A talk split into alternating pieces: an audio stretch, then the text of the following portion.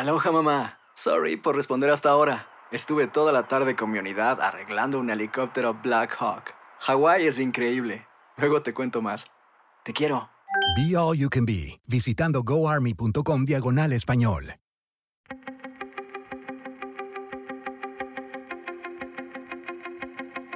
Temas importantes, historias poderosas, voces auténticas.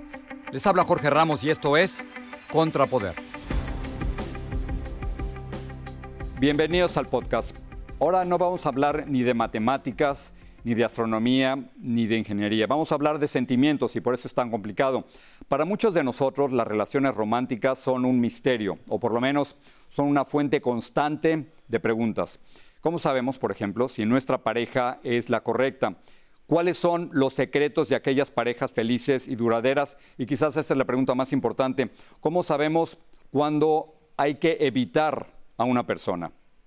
El psicólogo y autor Walter Rizzo lleva 30 años estudiando el tema y responde algunas de estas nuevas preguntas con su nuevo libro De tanto amarte, me olvidé de mí. Y hace poco platiqué con él.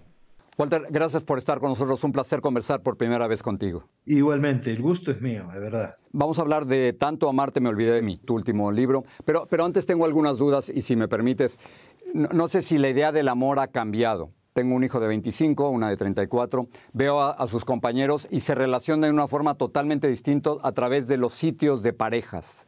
¿Cómo sí, ha cambiado el amor sí. con la tecnología? ¿Qué es distinto? hay una historia del, del, amor. El cromañón amaba a los griegos y así sucesivamente, la Edad Media y el Renacimiento, la época de los 60 y la posmodernidad. Tus hijos y mis hijas están en la posmodernidad, entonces tienen valores distintos, como la autonomía, como el principio del placer, como el no comprometerse si va más allá de su libertad y sus intereses personales. Las abuelitas decían que el matrimonio era una cruz, ¿no?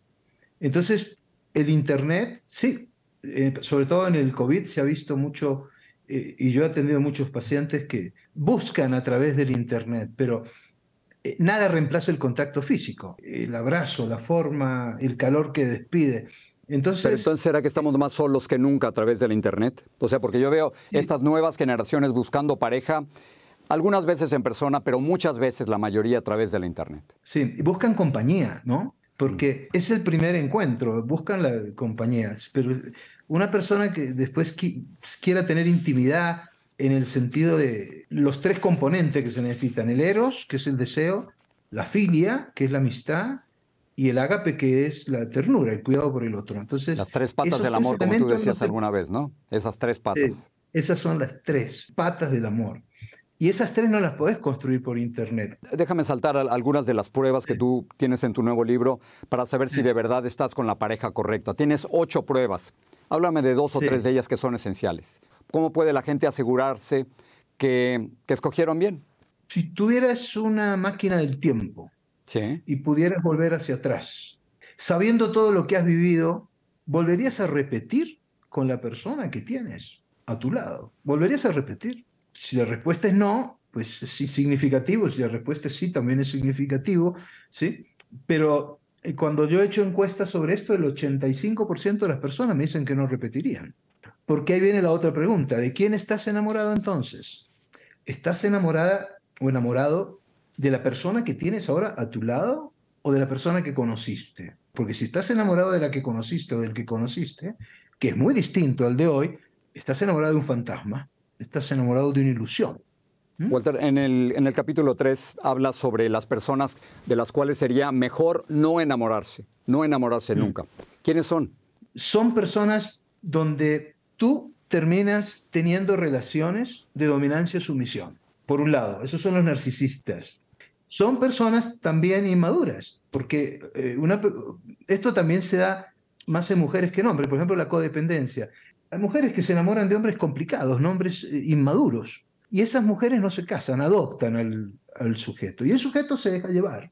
Hasta que esa es la codependencia, ¿no? Pero entonces el problema es que si estás con un narcisista, el narcisista al principio, te, como son inteligentes, te manipulan. El narcisista no quiere amor, quiere fans. Déjame terminar con, con algo un, un, poco más positivo. Dejando todo esto a un lado y basándonos en tu libro, ¿cuáles son entonces las parejas que sí funcionan?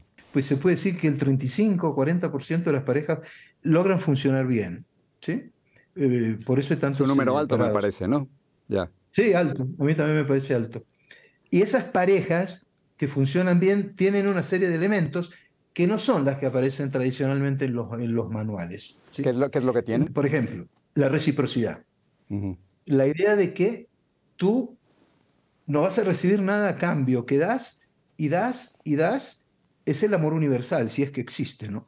Pero el amor de pareja, por supuesto que es recíproco. Tiene que haber un equilibrio, no milimétrico, pero un equilibrio. Si tú das amor, esperas amor. Si das sexo, esperas sexo. Si das fidelidad, esperas fidelidad. Entonces eso es, te quiero y me quiero. Y ahí aparecemos con la idea de que cualquier amor que viole los derechos humanos, pues no sirve. ¿O no le viene ¿Hay bien que admirar a... la pareja entonces? ¿Siempre admirar? No cabe ninguna duda. Es decir, admiras las virtudes que tiene esa persona, la personalidad. Tú te enamoras de la personalidad. Tú te, no te enamoras de unos glúteos, de la pinta.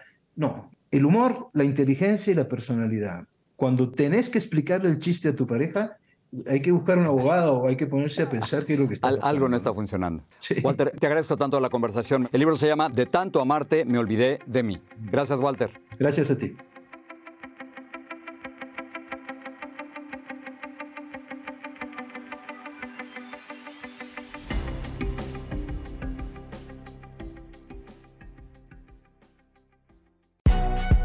Si no sabes que el Spicy McCrispy tiene Spicy Pepper Sauce en el pan de arriba y en el pan de abajo, ¿qué sabes tú de la vida? Para, pa, pa, pa.